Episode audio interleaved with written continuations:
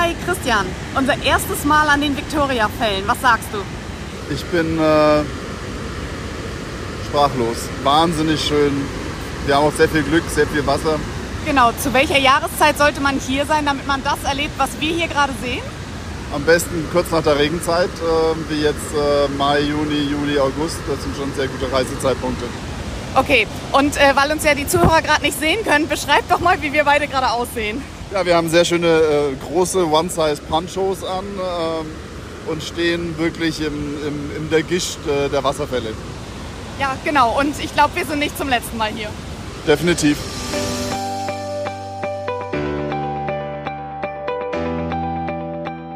Herzlich willkommen zum Windrose Luxusreisen Podcast. Mein Name ist Dominik Hoffmann und gerade waren Sie noch bei den Victoria Falls. Jetzt sind Sie mir zugeschaltet. Luxusreisen-Expertin Lara und Windrose Geschäftsführer Christian Böll. Hallo ihr beiden. Hallo. Hallo Dominik. Ja, unsere Dreierkonstellation ist ein paar Monate her. Da ging es von Spitzbergen aus auf Expeditionskreuzfahrt in die Kälte. Nun hat es euch in wärmere Gefilde verschlagen. Ihr seid zurück von einer Reise, die den Titel getragen hat: Victoria Falls und Okavango Delta. Ziemlich spannend. Auch äh, das Intro war ja schon sehr vielversprechend. Bevor wir da gleich äh, drauf kommen, die Frage, weil wir müssen ja auch irgendwie hinkommen. Ne? Also seid ihr wahrscheinlich ja auch hingeflogen von Frankfurt aus, oder?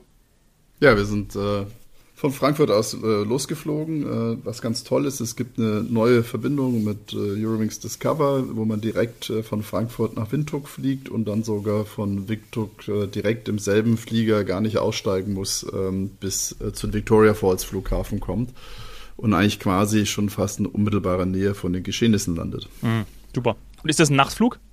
Ja, aber ein sehr komfortabler. ja. Okay. Das heißt, Im mit wahrsten Business Sinne des Class. Wortes. Richtig, wir sind mit Business Class geflogen, äh, was auf dem Nachtflug natürlich traumhaft schön ist. Man schläft super gut, kommt schon sehr entspannt an äh, und ist äh, schon am nächsten Tag wieder voll dabei, äh, sobald man in Victoria Falls landet. Und das ist mir sehr positiv aufgefallen, wenn man aussteigt in Victoria Falls, man wird von den äh, Grenzbeamten wirklich mit einem strahlenden Lächeln begrüßt. Das fand ich ganz süß und ganz toll, weil das äh, sieht man nicht an allen Grenzen. Okay. Vielleicht, vielleicht liegt es ja auch daran, weil ähm, es äh, der, einzigste Großraumflugzeug überhaupt ist, äh, was in Victoria Falls äh, aus Deutschland äh, per Direktflug landet. Ist natürlich auch für, für die Destination ein echtes Erlebnis, äh, dass so äh, Flughäfen der Größe so komfortabel angeflogen werden. Ja. ja, total krass. Wie lange ist der, ist der Flug? Wie lange fliegt man? Uff, so elf, zwölf Stunden ist man unterwegs. Okay. Ja. Ja, mit Umsteigen, ja. Also nicht mit Umsteigen, aber mit, mit dem Zwischenstopp. Mit, mit Pause. Ja. Ja. Okay. Ja, und dann seid ihr angekommen und wart direkt im Paradies? Seid zur ersten Lodge oder wie müssen wir uns das vorstellen? Wir sind gleich zur ersten Lodge äh, gefahren, äh, waren mittags äh, dann schon da. Äh, gleich schönes Mittagessen, erste äh, Bush-Experience äh, und ja, wie man sich das so vorstellt, das war so eine Zeltlodge, standen auch gleich eine Stunde später schon die Elefanten direkt vor der Zeltterrasse. Oh, hey, das ist doch, also da weiß man noch sofort, äh, steigt aus dem Flieger, isst was und hat die Möglichkeit dann äh, diese Tiere zu beobachten. Das macht ja sofort, war, macht sofort was mit einem. Es war wahrscheinlich nicht eure erste Begegnung mit Tieren, aber ich finde das jedes Mal wieder ja, atemberaubend, diese Tiere, die Tierwelt zu sehen, gerade wenn man auf Safari dann ist oder eine Pirschfahrt macht. Das macht was mit einem, oder habt ihr das ein ähnliches Gefühl, Lara? Ja, das ist das total eindrücklich vor allen Dingen. Ne? Also das kann, ist egal, wie oft man das schon gesehen hat. Du kommst da aus deinem Zelt raus und bist quasi Auge in Auge mit so einem Rüssel. Äh, die sind ja nicht gerade klein, die Elefanten. und ähm, in meinem Fall haben sie sich halt auch begeistert an der Zeltwand geschubbert. Ach. Und da fragt man sich dann zwangsläufig, wie stabil ist sowas eigentlich? Also es war wunderbar stabil, aber im ersten Moment ist man so, hui, Ja. jetzt bin ich wirklich im Busch angekommen.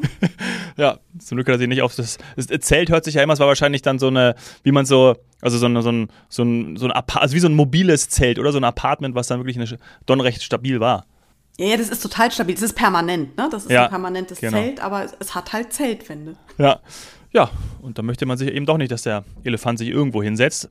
Ja, gut, da war es ja wahrscheinlich schon Nachmittag, oder? Also ihr seid dann, ich möchte zu diesem berühmten, berühmten Abendflair kommen, wo man dann irgendwie am am, vielleicht am offenen Feuersitz? Wie war das bei euch? Habt ihr draußen gesessen? Habt ihr gemeinsam an einer, einer großen Tafel gesessen? Ihr wart ja nicht alleine unterwegs, unter freiem Himmel. Ist ja, ist ja fast schon so, als wenn du dabei gewesen wärst. Hey, war ähm, Wahnsinn, ne? Ja, ja na, natürlich haben wir uns erstmal ausgepackt, die ersten Tiererlebnisse des Mittagessen äh, überstanden und sind dann äh, auf die erste Pirschfahrt schon am Nachmittag gegangen. Ähm, da steigt man, äh, hat man äh, offene Fahrzeuge mit äh, Guide und Spotter die dann äh, mit uns durch die Savanne und Landschaft gefahren sind, um zu gucken, wo stehen die Büffel, wo sind die Giraffen, wo sind die Elefanten. Äh, da hat man schon echt tolle erste Experiences, weil die doch total hautnah sind und man in so sogenannten privaten Konzessionen ähm, dann natürlich auch zu den Tieren hinfahren kann, was ein riesengroßer Vorteil ist. Man muss ja nicht auf irgendeiner Straße bleiben, sondern man kommt auch in die unmittelbare Nähe. Ja, da sind wir eigentlich schon sehr gut durchgestartet. Ja. Und dann gab es das Abendessen, oder? Es muss was zu essen gegeben haben dann noch. Nein, du bist viel zu schnell. Dann, dann gab es erstmal den Sundowner. ah, natürlich, sind, ja, logisch. Äh, wir sind dann äh, ganz äh, zu einer, äh, ja, ich sag mal so am Ende von einer Schlucht gefahren, also von oben und konnten dann äh, in die Schlucht vom Zambesi River nach dem Wasserfall gucken.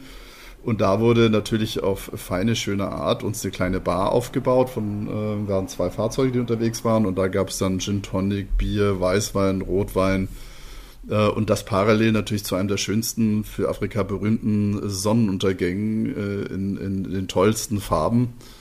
Ähm, und dann haben wir das erstmal, also unsere, ich sag mal, Ankunft nochmal wieder genossen ähm, und sind erst nach dem Sundowner dann sogar gleich im Busch geblieben und hatten dann mit Lagerfeuer ein äh, großes Busch-Dinner-Barbecue.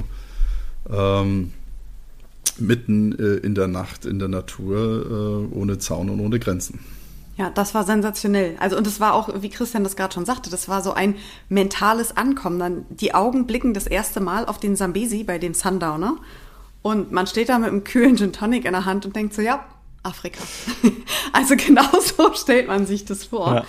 Ähm, ja, und dann folgte eben dieses wunderbare Buschdinner mit äh, Live-Musik und Tänzen ähm, gegrillten Spezialitäten. Ich habe das erste Mal in meinem Leben gegrilltes Kudu gegessen, eine äh, Antilopenart. Ähm, und das war ein total schöner Abend. Klingt danach, ich wäre wirklich gern dabei gewesen. Ja, der, der Abend, äh, auch hier wieder spannend, äh, musste ein bisschen beendet werden, äh, weil wir hatten in der Nähe eine Büffelherde, die Richtung äh, Lagerplatz zog. Und äh, dann hat man doch gesagt, es wäre doch besser, wenn wir uns langsam mal dann äh, wieder Richtung des Headquarters oder beziehungsweise ja, der Lodge. Du bist Kudo gerochen oder den Gin Tonic, eins von beiden. genau. ja, wir haben sie sogar, wir haben sie sogar schon in der Ferne gesehen. Also das ist, das ist das Tolle, so in der Natur zu sein. Also es ist, mit dem Sternhimmel ist es gar nicht zu beschreiben eigentlich. Es ist, und äh, sag mal, einen Tag vorher, 24 Stunden vorher, ist mir in Frankfurt in den Flieger gestiegen. Mhm. gestiegen. Ähm, also schon ein irres Erlebnis. Total. Ja, Wahnsinn, was Reisen alles ermöglicht. Ja, Und Christian, darf, ja. ich, darf ich schon ein bisschen von unserem zweiten Abendessen erzählen? Weil ich glaube, da werde ich in 20 Jahren noch drüber lachen. Oh ja. Bitte. Das, zweiten Abend haben wir dann äh, in der Lodge gefrühstückt. Das ist zwar auch quasi im Offenen, aber mit einem so eine Art Strohdach, Palmdach drüber, aber ohne Wände. Und Christian und ich saßen bei diesem Essen nebeneinander. Wir waren ja in etwas größerer Runde. Und ähm, es gab noch zwei andere Paare, die gar nichts mit unserer Gruppe zu tun hatten. Die saßen an zwei einzelnen Tischen ein bisschen weiter weg äh, und aßen da auch äh, friedlich äh, vor sich hin. Und dann kam plötzlich aus der einen Richtung immer so ganz störende, knatschende Geräusche. Und dann haben Christian und ich uns immer schon so angeguckt und gesagt, was ist denn das? Was ist das? Klang so wie so ein Handy-Mikrofon, das so ein Störgeräusch erzeugt. Oder wir haben überlegt, haben die da, gucken die da auf ihrem Handy-Display Fußball oder so? Also es war wirklich kein schönes Geräusch und es störte eigentlich die Harmonie des Essens. Und irgendwann habe ich gesagt, ich gehe jetzt gucken, was da los ist. Und bin also schnurstracks auf eins dieser Pärchen losmarschiert und bin unterwegs vom Kellner abgefangen worden. Der sagte, es geht um das Geräusch, oder? Ich sag, ja. Ich sagte, naja, Sie stehen hier ja auf Holzdielen, ja.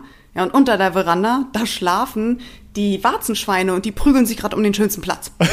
Also dieses Knatschen waren einfach nur maulige Warzenschweine und wir haben sehr gelacht. Ja, die sich da köstlich amüsiert haben und wir haben echt gedacht, das kann ja nicht sein, dass hier in der Savanne einer irgendwelche äh, Filme oder sonstige Dinge auf seinem ja. Handy sich anguckt. Ähm, aber da hat uns äh, die Natur einen vorgemacht. Ja, aber sehr gekonnt. ja. Ich ja. habe das tatsächlich mal erlebt, äh, wo die Warzenschweine gepupst haben bei uns auf der, der war auch bei, also ich war, das war in Südafrika in der Lodge und das war auch relativ, dem ähm, ja, waren auch häufiger zu Gast und da gab es dann einen ein Geruch, der nicht ganz so angenehm war und es musste auch erstmal geklärt werden und da wurde dann aber die Tische äh, versetzt. Das war, ist tatsächlich auch mal passiert. Also auch genau das, also auch mit dem Warzenschwein. Gut. Crazy. Ähm, die Natur, ja. Ja, da sind ja auch einige unterwegs, äh, wie wir später auf den anderen Safari-Tagen ja auch festgestellt haben. Äh, Natur ist ein gutes Stichwort, denn äh, ihr habt etwas gesehen, ein Naturspektakel, was bei vielen auf der Bucketlist steht. Und zwar ähm, das, was wir im Intro schon gehört haben. Da habt ihr uns eine Sprachnachricht äh, mitgebracht. Ihr wart bei den Victoria Falls. Und ähm, ja, erste Frage. Wie nass war es dort? Christian, möchtest du?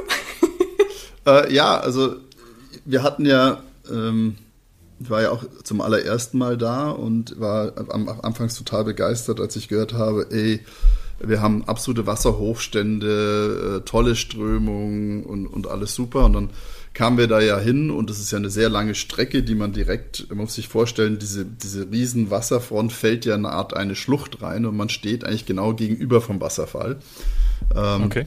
Von der Zimbabwe-Seite und dann äh, ist man eigentlich, ich sag mal, der Wasserfall ist vis-à-vis, ich sag jetzt mal 100 Meter oder vielleicht 150 Meter entfernt und da rauschen diese Wassermengen runter, was natürlich zur Bedeutung hat, dass äh, da eine irrsinnige Gischt entsteht also man mhm. durch, durch diesen mit diesem Aufwind, der da äh, entsteht, ist es es kreiert also fast seinen eigenen äh, Regenrhythmus, kann man fast sagen.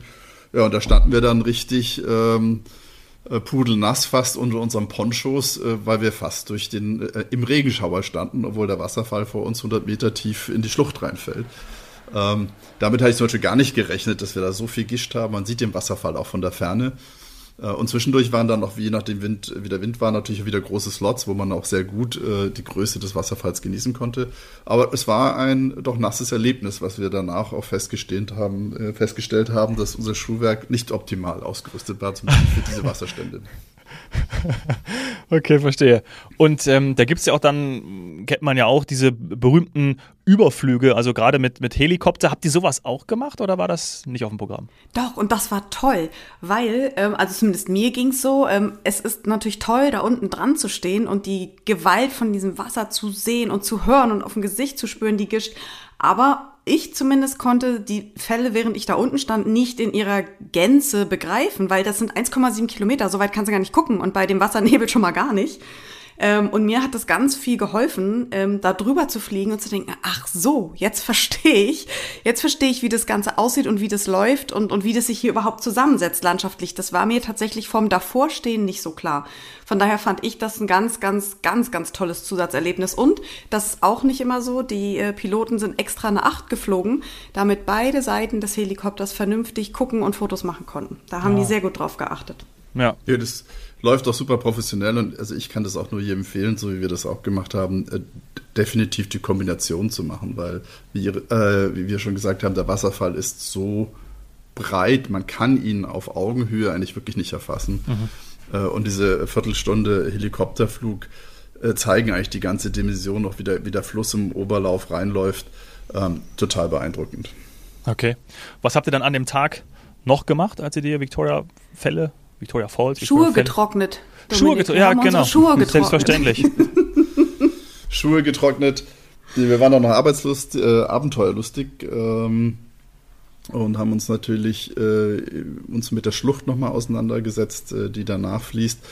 Und äh, da gibt es eine tolle Stelle, Lookout Café. Von da aus kann man äh, dann auch Ziplining und ähnliche Aktivitäten machen. Äh, und natürlich haben Lara und ich uns dann auch äh, in ein sehr schnelles äh, Ziplining-Abenteuer bewegt, wo man mit über 80 Stundenkilometer eigentlich in die Schlucht runterrauscht. Hm. Ja, und ich glaube, man hat mich noch in Frankfurt schreien hören. Ähm, aber es war super. Nein, es war wirklich super, weil das, also zum einen, ich meine, wie oft ziplinest du über dem Sambesi? Das muss man oh. ja schon mal sagen. Ja. Äh, und dann ist es tatsächlich auch, also ich habe das schon recht häufig gemacht, das Ziplinen, aber dass man so eine Steigung hat und dass man dann dermaßen schnell runtersaust, das war tatsächlich neu, ähm, hochspannend. Und wenn man dann da zum Schluss hängt und sich so ein bisschen ausgependelt hat, dann blickt man eben auch auf die Victoria Falls Bridge, diese ganz ikonische Rundbrücke und das ist einfach nur schön. Das kann ich nur empfehlen. Wow, wow, wow. Und spätestens danach hat der Fahrtwind dann die Schuhe getrocknet gehabt. So stelle ich es mir vor. Ja, das war schon fast eine Vorstufe zum Bungee-Jumping vom Tempo irgendwie, wenn man losgelassen ja. hat. Das war schon sehr, sehr, sehr dynamisch. Hat, hat echt Laune gemacht. Wahnsinn. Ja. Ja und da wir natürlich viel erleben wollten, sind wir dann auch ähm, äh, nochmal ein bisschen äh, weitergefahren und sind zu einer ganz tollen Lodge äh, gekommen äh, wo wir dann auch nochmal in einem extremst großen Privat-Safari-Gebiet, äh, Concession nennen die das, ähm, auch nochmal einen super tollen Game Drive gemacht haben, wo wir die, ähm, die Beschützer für, für die für die Tierwelt, die dann wirklich Patrouille gehen, damit auch äh, kein Elefanten oder anderes äh, gejagt oder ähm, angegriffen wird und haben uns mit dieser ganzen The Thematik mal auseinandergesetzt und da machen auch diese Privatlodgen ja unwahrscheinlich viel, mhm. um auch zum Schutz der Tierwelt zu agieren, weil das sind ja alles offene Parks. Äh, der war jetzt über, ähm, was war das, 55.000 Hektar groß. Das sind ja auch Riesengelände, da fährt man ja auch eine Stunde, eineinhalb lang durch ein, ein, ein Areal durch. Mhm. Äh, und äh, da machen die sehr viel Patrouillen und schützen auch ähm, ihren Tierbestand. Ja. Ja, ich finde am beeindruckendsten finde ich ja eigentlich immer bei diesem Programm, dass ja da auch häufig Wilderern eine Perspektive gegeben wird und dann Wilderer äh, zu diesen Tierbeschützern werden. Also das finde ich eigentlich die, die mit die schönste Story, wenn die so funktioniert. Ähm, und das ist ja sehr häufig so. Cool, also wirklich toll. Ihr seid dann immer noch in derselben Lodge, auf, bei der ihr auch angekommen seid am Tag zuvor. Bei der habt ihr dann auch übernachtet oder ging es dann schon weiter? Weil ihr seid ja dann auch nochmal aufgebrochen Richtung äh, Okavango-Delta. Äh, sind wir da jetzt schon oder habt ihr noch was erlebt in der Zwischenzeit? Uns ist dann nochmal, den sind wir derselben Lodge geblieben, ganz klar, und sind am nächsten Morgen ganz früh raus, um mit dem Auto äh, dann äh, die Grenze zur Überschreitung Richtung Botswana was an sich schon ein, ein Abenteuer ist, äh, weil man muss hier die Schuhe reinigen und verschiedene andere Aktivitäten. Nicht schlimm, äh, gute Experience, bis wir dann in Botswana waren und äh, wir wurden dann äh, in Botswana, in Kasane, auch ein sehr moderner, toller Flughafen, wurden wir dann abgeholt von einem Privatflieger von Wilderness.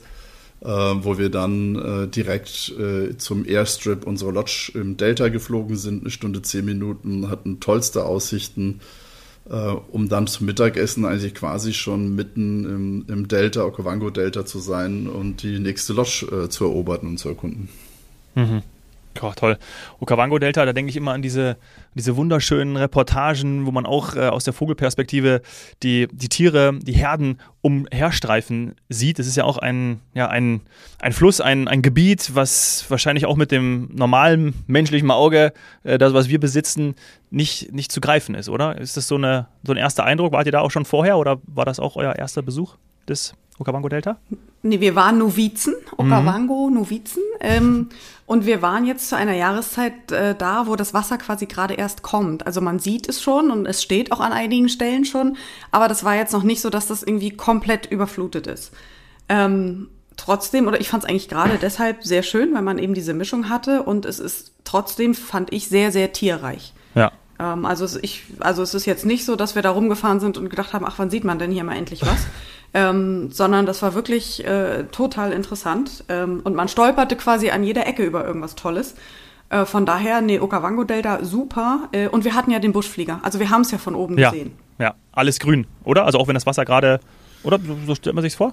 Oh, wird jetzt wird jetzt gerade, okay. Weil, halb grün, halb braun. Ja. Okay, okay, weil, weil das Wasser erst nochmal grün machen Es ist jetzt die, die, die Trockenzeit, in der das Wasser kommt. Ähm, äh, weil es ist ja die, die Regenfälle aus den Bergen, die dieses, äh, und das ist ja das größte, wenn ich es richtig weiß, das größte Inlandsdelta, äh, auch äh, Weltkulturerbe, äh, ja. was äh, regelmäßig eigentlich das ganze Landesinnere überschwemmt, dadurch eine ganz eigene Fauna und Infrastruktur schafft und auch natürlich ganz immer unterschiedliche, wie gesagt, verteilte Tiererlebnisse, weil sie mal konzentrierter sind oder sie wandern oder migrieren über die, die Wasserebenen rüber es ist jetzt auch nicht äh, super tief alles, es ist manchmal nur zwei, drei, ein Meter Tiefe, aber dieses ganze Schwemmland ist, ist ein riesengroßes Areal. Ähm, ich bin ja einen Tag später nochmal ein Stück darüber geflogen, fast über eine, du fliegst mindestens eine Stunde mit einem kleinen Flugzeug, bis du zum anderen Ende vom Delta kommst. Das kann man sich gar nicht vorstellen, wie riesig diese Fläche ist, was sich da alles anbietet. Boah, ja, wirklich. Ist das dann, das ist alles Naturschutzgebiet, oder? Weil du, also gehört ja auch dann dazu. Gibt es da auch, äh, da gibt es ja wahrscheinlich auch ganz viele Projekte, weil Natur, Umwelt wollen wir schützen. Habt ihr da auch Bekanntschaften gemacht oder darüber auch gelernt? Ja, absolut. Wir haben äh, vor Ort äh, Einheimische getroffen, die sehr interessant und anschaulich geschildert haben, wie sie da verschiedene Projekte auf die Beine stellen. Äh, unter anderem eins, das wir uns näher angeguckt haben. Da ging es darum, wie können die äh, ansässigen Bauern ihre, ähm, ihr Vieh, also ihr Nutzvieh, die Rinder halten und vergrößern und dafür sorgen, dass es denen gut geht, ohne auf der anderen Seite Löwen erschießen zu müssen, Löwen wegsperren zu müssen, sondern dass es auch den Löwen sehr gut geht. Ähm, und das war sehr, sehr interessant, äh, da mal einen Einblick zu bekommen. Ähm, das fand ich schon super. Und äh, was dann folgte, war, glaube ich, das Niedlichste, was ich seit sehr langer Zeit gesehen habe. Dann hat uns, ähm, haben uns Mitglieder dieser äh, Gemeinde ein Theaterstück vorgespielt. Ein 80-jähriger Mann ist da durch den Busch gehopst auf allen Vieren, um zu zeigen, wie er mal, als er 60 war, von einem Elefanten angegriffen wurde und diesen Angriff überlebt hat.